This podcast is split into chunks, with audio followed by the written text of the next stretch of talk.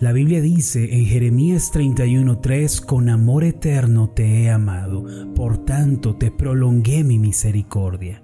En esta vida muchas cosas son inciertas y todo cambia. Sin embargo, hay una verdad a la que podemos aferrarnos para salir adelante. Esta verdad es inmutable y no se desgasta con el paso del tiempo. Es la verdad que dice que Dios le ama a usted con un amor eterno, inagotable y sin límites. Por lo tanto, usted tiene la misericordia de Dios en su vida el día de hoy para ayudarle en todas las cosas. No importando en dónde se encuentre ni la situación que esté viviendo, si recibe el amor de Dios, su vida puede ser transformada y su problema puede ser resuelto. Entonces, abra su vida el día de hoy para recibir el eterno e inagotable amor de Dios que cambia la vida.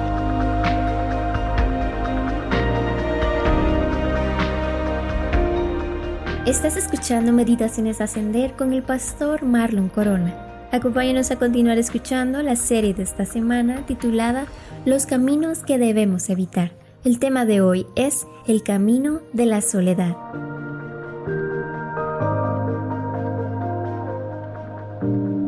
En Jeremías capítulo 2 versículo 13, el Señor resaltó dos males que el pueblo había cometido contra él. El pasaje dice así, Dos son los pecados que ha cometido mi pueblo.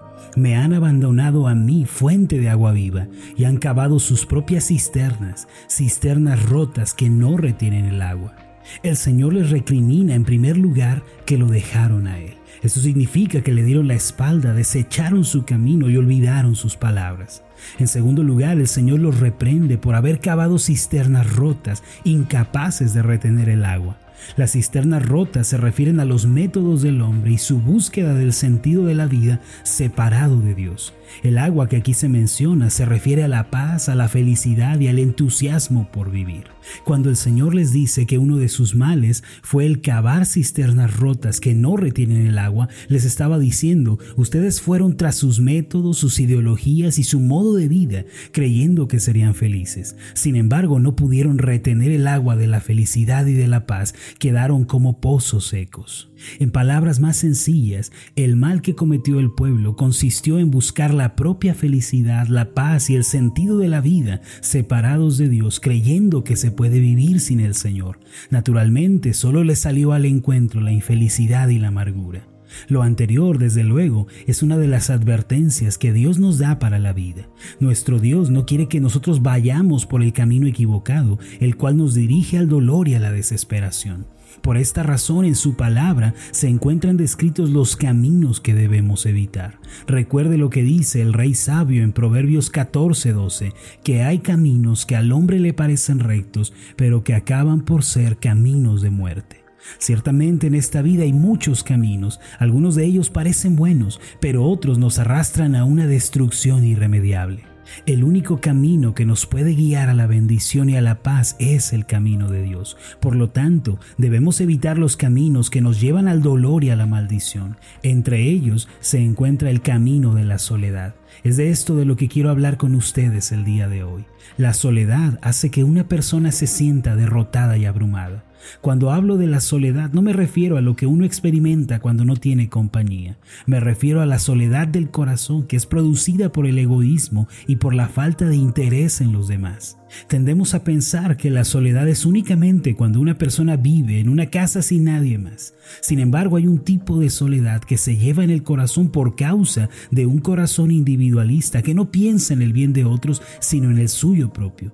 Cuando una persona es egoísta y es indiferente a la felicidad de los demás, se vuelve fría e insensible. Por esta razón se desarrolla en su corazón un complejo de soledad, de frialdad y de indiferencia. Este tipo de personas no son bienvenidas en ningún lugar y a donde quiera que van siempre dejan una estela de dolor y menosprecio. Mis amados, Dios no quiere que ustedes vivan con un corazón frío y lleno de soledad por causa del egoísmo. Ese camino destruye a las personas y las hace sentir derrotadas frente a la vida. Finalmente son arrastradas a la propia aniquilación. Dios no hizo al hombre para que estuviera solo, sino que le hizo una compañera de vida, Eva. Por lo tanto, no es el deseo de Dios que vivamos con un corazón individualista y egoísta, eso está mal. Mientras Dios creaba el cosmos y llenaba de vida el mundo nuevo que había formado, rebosaba de gozo por su creación. Por eso la frase más mencionada en Génesis 1, que es el pasaje que nos relata el proceso de la creación, es Dios consideró que esto era bueno. Génesis 1.4 dice Dios consideró que la luz era buena. Génesis 1.10 declara Dios consideró que esto era bueno. Asimismo, el versículo 11 al final dice, Dios consideró que esto era bueno, y así sucesivamente. En todas las veces después de crear algo, el Señor reiteraba que su creación era buena, y esto era un motivo de sumo gozo para él.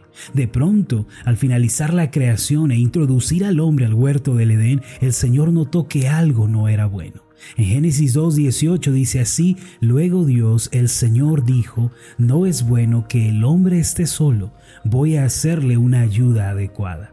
La única vez que se dijo que algo no estaba bien en la asombrosa creación de Dios fue cuando el hombre estuvo solo. Por eso el Señor le hizo una ayuda idónea, Eva. Ella sería una compañera de viaje, alguien que estaría a su lado para disfrutar de las bendiciones que Dios les había concedido. Ahora, ¿qué quiere decir esto? Que Dios no creó al hombre para que éste viviera solo, con un corazón individualista y egoísta, centrado en sí mismo. No, Dios hizo al hombre para que viviera en comunidad, en compañerismo y rodeado de otros seres humanos. Por eso podemos afirmar que nunca es la voluntad de Dios que vivamos con corazones egoístas, individualistas, que solo piensan en el bien propio. Quien vive de esta manera, no importa cuánta fama pueda tener, ni cuántas riquezas pueda amasar, inevitablemente será arrastrado a una vida deprimente. El egoísmo, el individualismo y el vivir solo para uno son el camino que debemos evitar. Este es el camino de la soledad. Por el contrario, Dios nos creó para llevar vidas de servicio, amor y bendición para nuestro prójimo. Aquel que quiera ser feliz, que de verdad quiera disfrutar de la vida, tiene que derribar la barrera del egoísmo y buscar bendecir y servir a las personas que le rodean. Hace días leí un artículo en la revista Selecciones titulado Las personas más longevas del mundo. En dicho artículo se revelaba un hallazgo descubierto en el 2008 por un grupo de especialistas de la salud. Este apartado describía que las personas que viven por más tiempo son aquellas que socialmente son más amables y respetuosas con el prójimo. Aquella persona que sonríe y dice buenos días a su vecino con una actitud sincera, aquel que trata con amabilidad al mesero o al cajero del supermercado, la persona que siempre agradece y dice que tengas un lindo día y el esposo que se despide de su esposa con un beso antes de ir a la oficina. Todas estas personas de una manera asombrosa tienden a vivir más según el estudio. Hasta antes del 2008 se creía que las personas que más vivían eran solamente aquellas que llevaban una buena alimentación, mantenían rutinas de ejercicio, se abstenían de fumar, tomar, desvelarse. Sin embargo, el nuevo hallazgo, si bien no niega lo anterior, dice que una persona afable, amigable y servicial llega a vivir entre 7 a 12 años más que las personas que solo cuidan el ámbito físico. Ahora, ¿qué fue lo que descubrieron estos especialistas de la salud? Que Dios no se equivoca. Dios nos hizo para vivir con amabilidad, sinceridad, servicio y bendición hacia nuestro prójimo, comenzando por los miembros de la familia. Mire lo que dice Colosenses 3:12. Por lo tanto, como escogidos de Dios, santos y amados, revístanse de afecto entrañable y de bondad, humildad, amabilidad y paciencia. Estos son los vestidos que un cristiano debe llevar a todas partes. En los tiempos bíblicos, las ropas de una persona eran sumamente determinantes. Uno podía saber qué clase de persona era alguien tan solo mirando sus vestidos. Los fariseos vestían como fariseos, los publicanos vestían como publicanos, las prostitutas vestían como prostitutas. Por eso Pablo les dice a los cristianos usen los vestidos propios de la vida cristiana. ¿Cuáles son? La bondad, la humildad, la amabilidad y la paciencia. Además, Filipenses 4:4 dice así que su amabilidad sea evidente a todos, el Señor está cerca. Mis amados, si ustedes quieren disfrutar de esta vida y sentirse llenos y plenos, tienen que comenzar por deshacer el egoísmo en sus relaciones y en su forma de vida. Lleven una vida de servicio a su prójimo y antes de marcharse de algún lugar, asegúrense de que las personas que los rodean son felices. En otras palabras, vivan para ayudar a otros a alcanzar la felicidad, comenzando por las personas del hogar. Si lo hacen así, el amor de Dios desbordará en ustedes y experimentarán una bendición sin precedentes. El egoísmo es como un hongo que deteriora nuestras relaciones personales, además de que destruye la conciencia de la presencia de Dios en nuestra vida. ¿Saben por qué razón el reino de Dios perdurará para siempre, mientras que el reino de las tinieblas será destruido? Porque el reino de Dios es un reino de amor y misericordia, mientras que el reino de las tinieblas es un reino de egoísmo e individualismo. El amor dura para siempre, porque el amor es de Dios. Sin embargo, el egoísmo, que es la ausencia de Dios, será finalmente destruido. Amados, permítanme preguntarles, ¿quieren ustedes ser felices? ¿Quieren gozar y disfrutar de esta vida? Entonces inviten a Jesús a sus vidas y obedézcanlo en todo, pues donde está el Señor Jesús está el amor y donde hay amor nada falta. Manténganse unidos en familia, en sus matrimonios, en sus amistades y no permitan que el egoísmo los separe. De esta forma podemos salir victoriosos en la vida. Permítame hacer una oración por usted. Amado Dios y Padre Celestial, tú nos hiciste para vivir en comunidad, en compañerismo, rodeados de otros seres humanos. No nos hiciste para vivir en soledad, en egoísmo, en individualismo.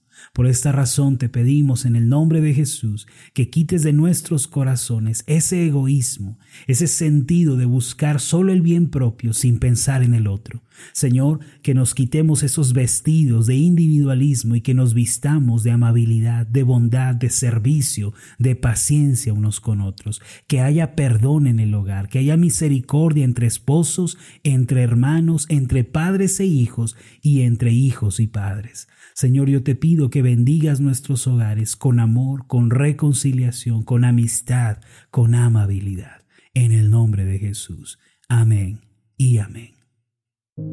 Antes de finalizar, lo invito a hacer la siguiente declaración. Repita después de mí. No viviré una vida de egoísmo. Practicaré la humildad, la bondad y la amabilidad. Amén. Mi nombre es Marlon Corona, soy el pastor de la iglesia Ascender en la ciudad de Zapopan, Jalisco, en México. Le agradezco mucho por haberme seguido con esta meditación. Mi oración siempre es que usted sea prosperado en todas las cosas y goce de una buena salud, así como prospera en su alma. Lo invito a que ore por las meditaciones Ascender y le pregunte a Dios cómo puede usted ser de bendición para este ministerio. Las meditaciones Ascender son impulsadas y apoyadas por nuestros oyentes. Reciba un fuerte abrazo de mi parte. Que Dios le bendiga. Hasta la próxima.